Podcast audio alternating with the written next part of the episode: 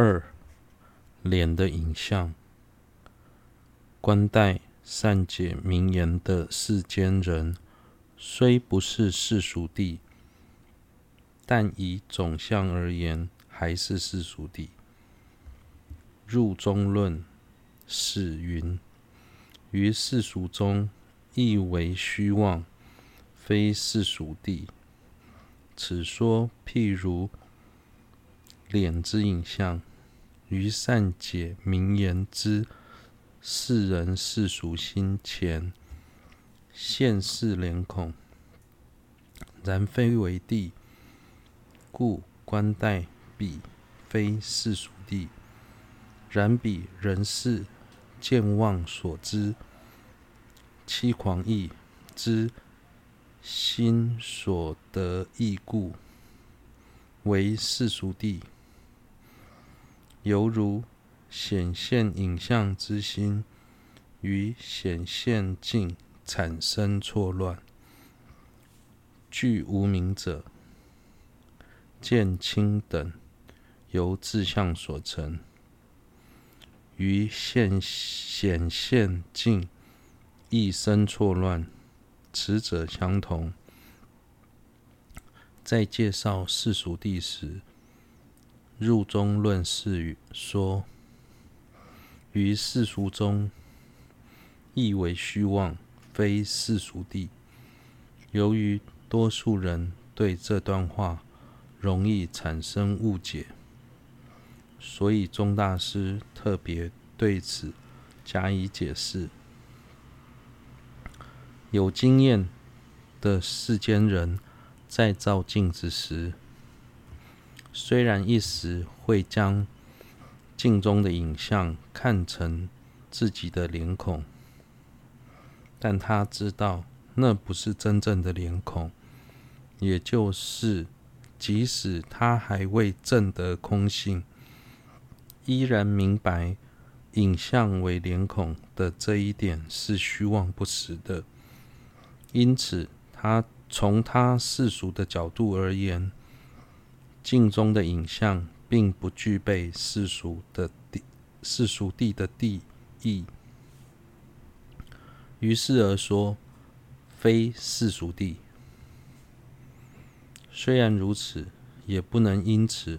而否定影像的存在，因为影像依旧能被看见到七狂义的名言之所证得，所以还是世俗地。我们在照镜子时，眼根之会显现镜中的影像。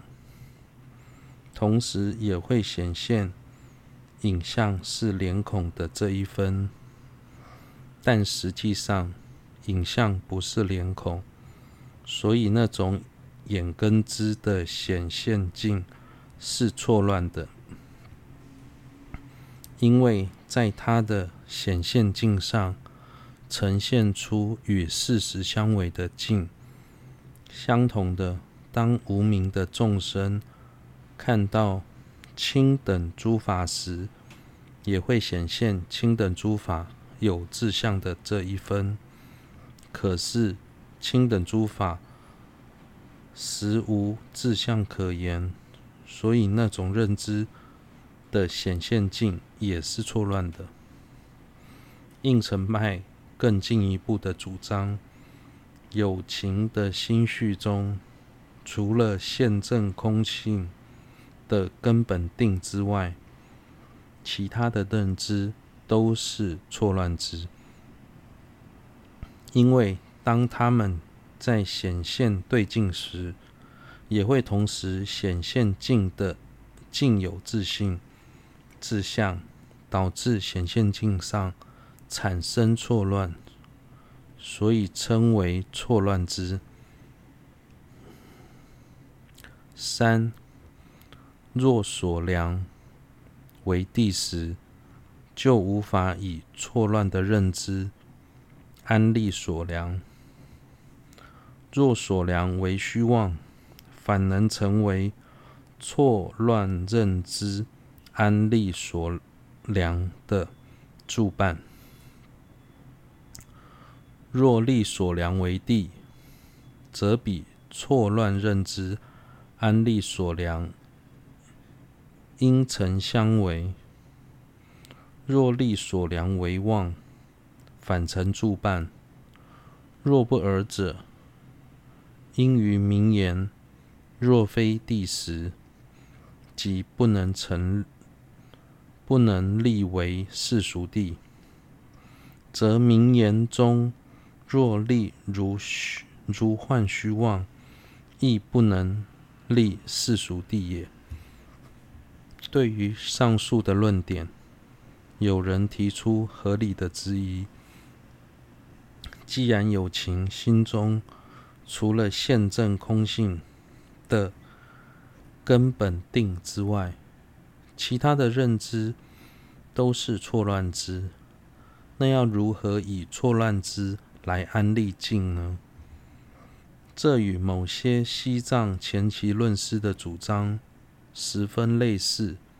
他们认为，我们眼前所见到的这一切，全是错乱知的显现。实际上，这些境都不存在。因此，钟大师回答：假使所量境。是谛实的，他在心中显现的相状，就该符合他的实际相状。这样的话，的确无法以错乱之来安立所量。但应成派的主张，所量是虚妄的。既然是虚妄的，就表示。他在心中显现的相状与事实不符，如此一来，安立他的心就一定是错乱的。由此可知，将所量安立为虚妄，反而成为错乱之能安立所量的关键。若不是以上述的方式来解释。入中论释的文义，只因一法在名言中不是谛实，就认为它不具备世俗地的谛义，进而否定它为世俗地的话，当案例一法在名言中是如幻的虚妄法时，理应也不能安立它为世俗谛。如此就无法成立色等诸法为世俗谛。